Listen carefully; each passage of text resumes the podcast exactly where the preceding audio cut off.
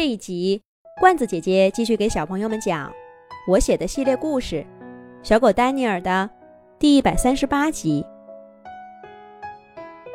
洞穴里的母狼醒了，小狗丹尼尔终于见到了威廉一家最后一个家庭成员——雪白的母狼伊莎，也看见了远远站着的丹尼尔。他放开三个孩子，缓步走了过去。查理站起身，拦住妻子说：“伊莎，别过去，那是只狗。”没事儿的。伊莎只是轻轻地说了一句，并没有停下脚步。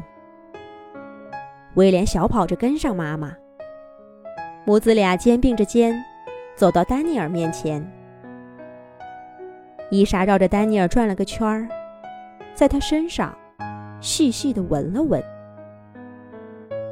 虽然是跟查理几乎一模一样的动作，但伊莎给人的观感却完全不同。她整个人都显得轻轻柔柔的，雪白的毛发碰在丹尼尔身上，不带一丁点儿的压迫感。一瞬间，丹尼尔甚至觉得。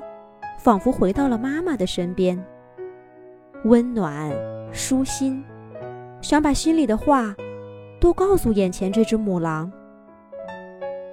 不对，它是一只狼。丹尼尔忽然警觉地往后缩了缩身体，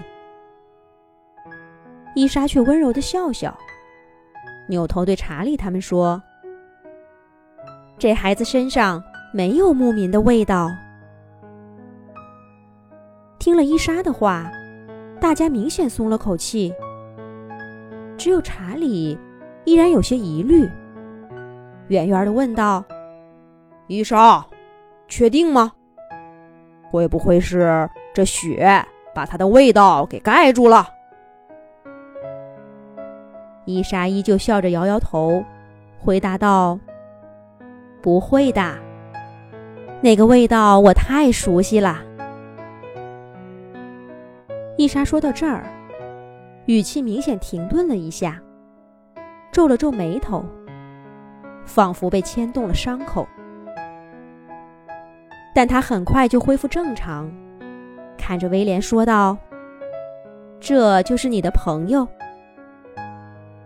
威廉点点头，回答道：“没错，妈妈，我不是说了，这次我出去游历，遇到好多新鲜事儿。”最开心的，就是认识丹尼尔。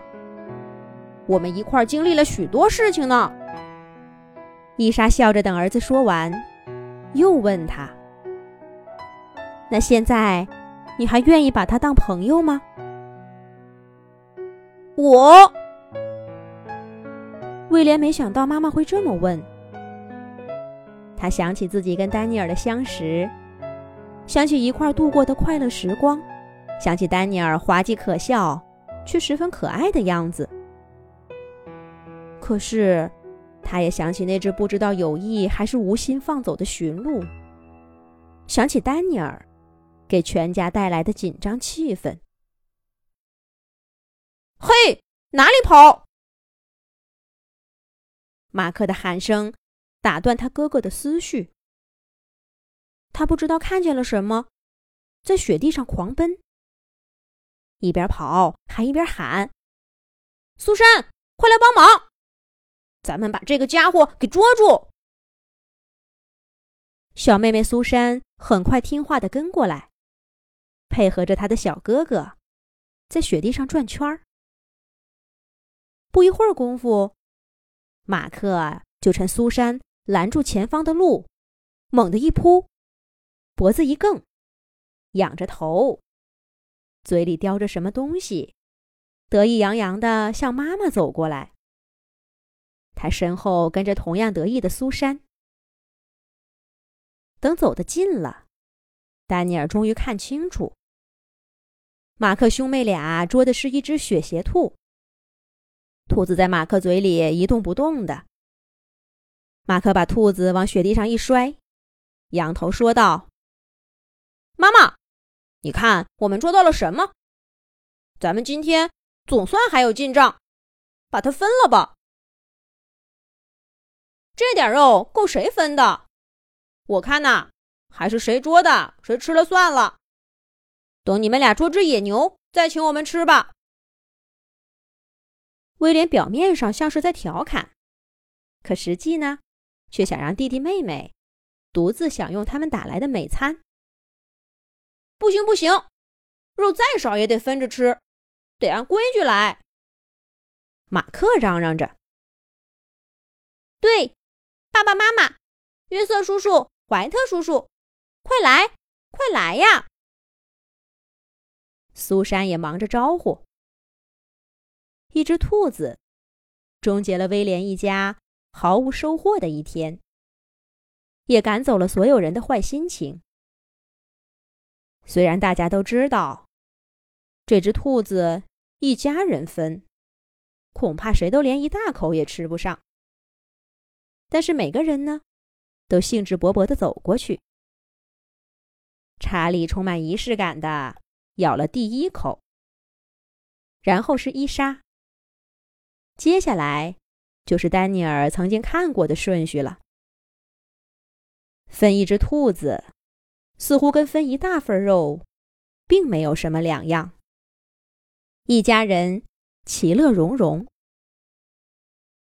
然而这一切。在丹尼尔眼中，却显得十分恐怖和荒谬。他们刚刚杀死一只兔子，像小灰和小白一样的兔子，现在正在分它的肉。不，我不能跟他们在一起。他们是狼，果然没错。狼是凶残的动物，我不能跟他们在一起，不能。想到这儿。丹尼尔后退几步，扭头往树林的深处跑。正跟家人嬉戏的威廉，余光看到丹尼尔远去的背影，追出几步，叫喊着：“丹尼尔，丹尼尔！”可丹尼尔没有回头。威廉看看家人，又看看丹尼尔，快步追了上去。他能追上丹尼尔吗？两位好朋友又会说些什么呢？下一集讲。